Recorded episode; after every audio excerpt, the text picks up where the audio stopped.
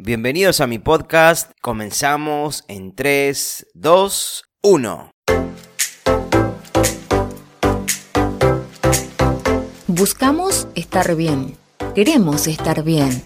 Cuidamos todo de nosotros. Pero a menudo, consciente o inconscientemente, descuidamos lo más importante, el corazón, de donde emana la vida. ¿Cómo está el tuyo? Escucha hoy una voz a tu corazón con Matías Villegas.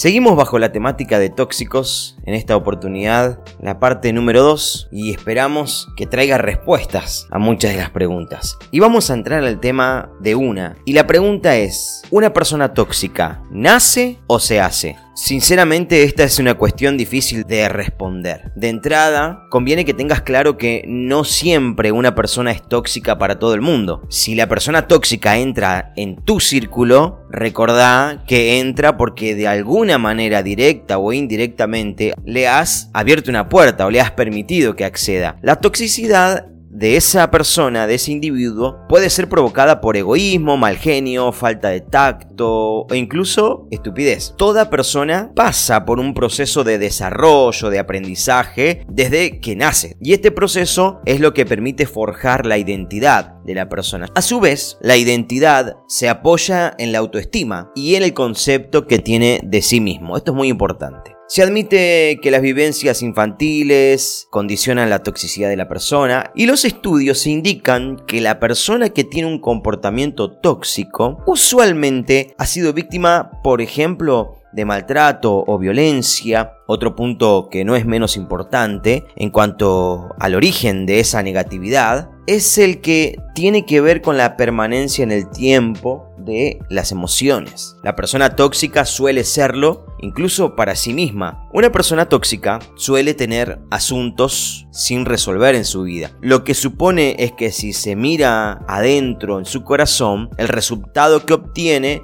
no suele ser muy satisfactorio. ¿En qué ámbitos encontramos a alguien tóxico? Las personas tóxicas en realidad están por todas partes. Yo voy a nombrar simplemente cuatro y seguro las más reconocidas. Trabajo, amigos, familia, pareja. El daño que provoque esa persona depende de dos factores. Que estés expuesto a esa persona o cómo te encuentres en ese momento a nivel emocional. A veces el ámbito laboral puede ser auténticamente tóxico. La convivencia con un compañero de trabajo que sea negativo puede influir y de hecho influye notablemente en la estabilidad, no solo de, uno, sino también de todo el resto del equipo. Cualquier empresa, organización, dada la presencia de intereses y emociones notablemente diferentes, puede convertirse en un lugar perfecto para que los conflictos manifestados como trato despectivo actitudes muy competitivas y deseos de manipulación sean el pan de cada día en ese lugar. Es una obviedad que convivir con un compañero que se comporta de esa manera termina pasándote factura en forma de mal humor, agotamiento, estrés, ansiedad y por supuesto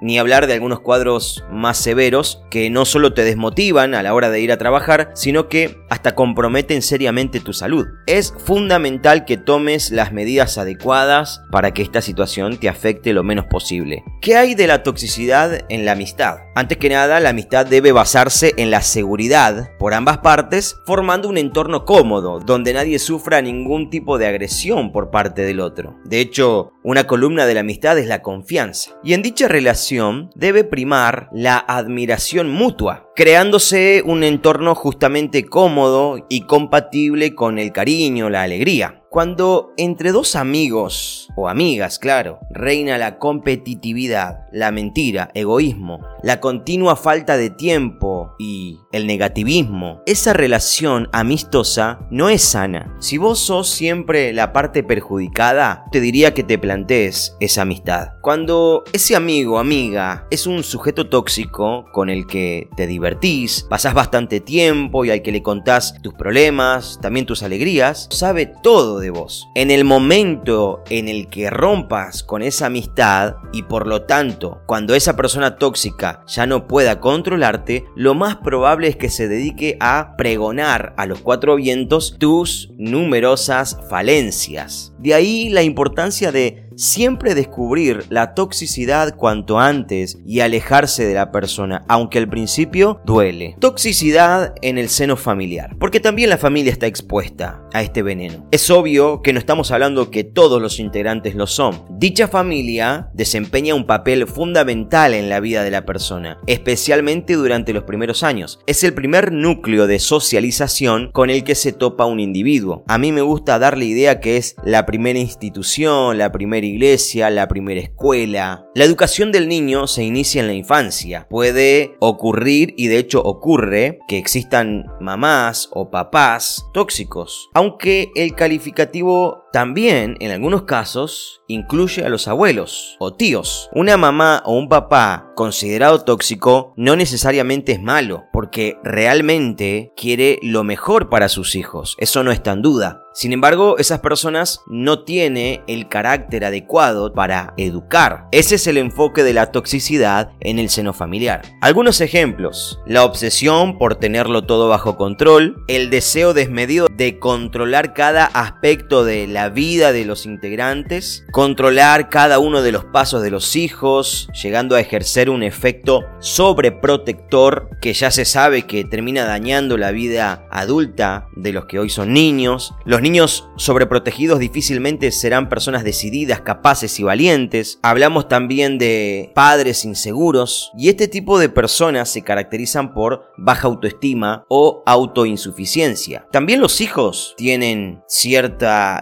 cierto grado de efecto porque terminan por no ser obedientes, rechazar ciertas ideas familiares e incluso la misma educación. Creo que el mayor fruto de la toxicidad en el seno familiar es que deja de haber amistad, equipo y se convierte en rivales, deja de haber confidencia. Hoy hijos que prefieren contar sus emociones a los amigos o expresarlo en una red social. Y el último aspecto de esta primera etapa es la pareja tóxica. Y ni hablar de que este caso te puede enfermar y se puede interpretar en el sentido literal. ¿Por qué? Bueno, la respuesta es muy sencilla. Vivimos en tiempos con un grado alto de toxicidad. Esto puede hacer perder de vista la percepción que uno tiene de la realidad o de sí mismo, literal. Asimismo, algo que se ve con frecuencia es el hecho de que cuando el comportamiento tóxico se arraiga en un entorno, la mayoría de sus miembros acaban aplicando conductas dañinas y cínicas. Probablemente una pregunta que te hagas es ¿por qué caes en las redes de una persona así? Si sabes que esa persona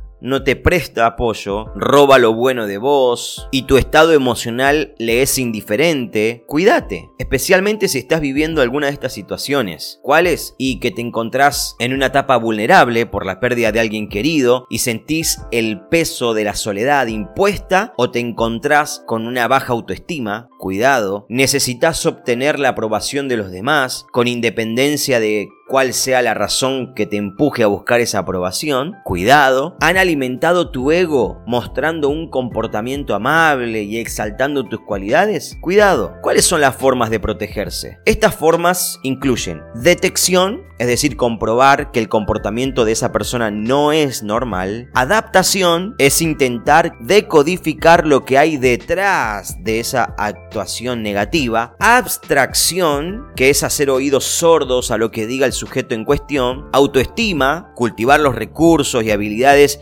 que cada cual tiene y que no necesita que nadie le recuerde, relaciones sociales, es decir, conocer a otras personas y ampliar el círculo hacia sujetos o personas más saludables. Otra forma es la ausencia de victimismo. No te dejes llevar por el dolor provocado por la actitud de la persona tóxica. Y la última es abandonar. Y esto es alejarse de la persona cuando su comportamiento conlleva un quebranto en la salud, en lo emocional y demás.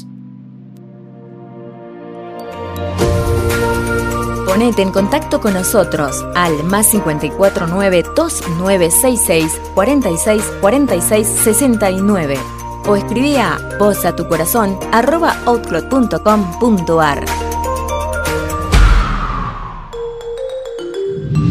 Nuestra meta es bendecirte. Volvemos al tema principal.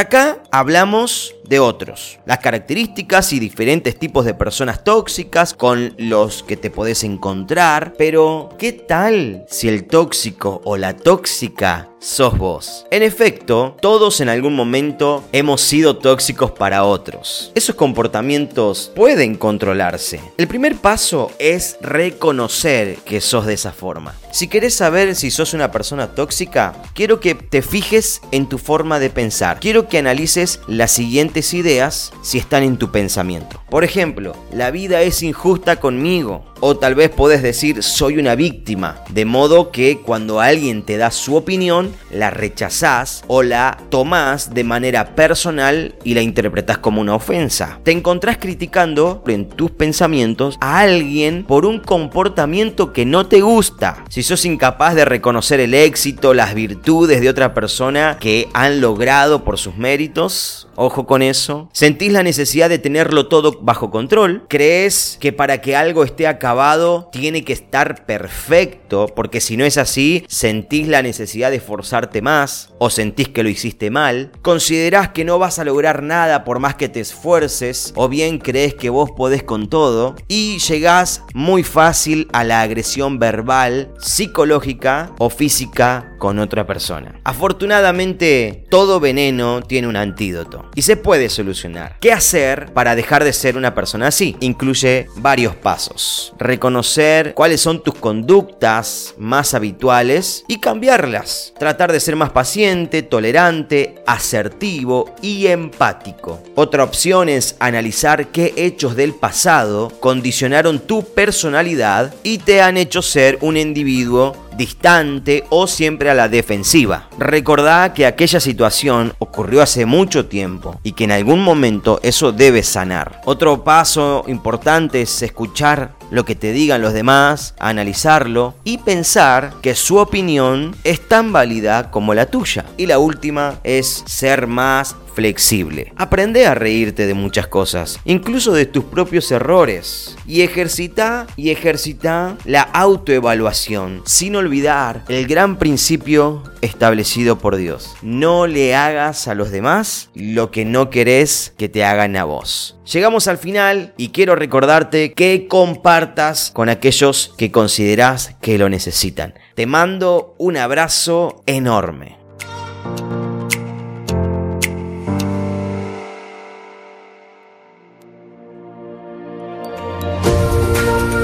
Ponete en contacto con nosotros al más 549 2966 46 46 69 o escribí a voz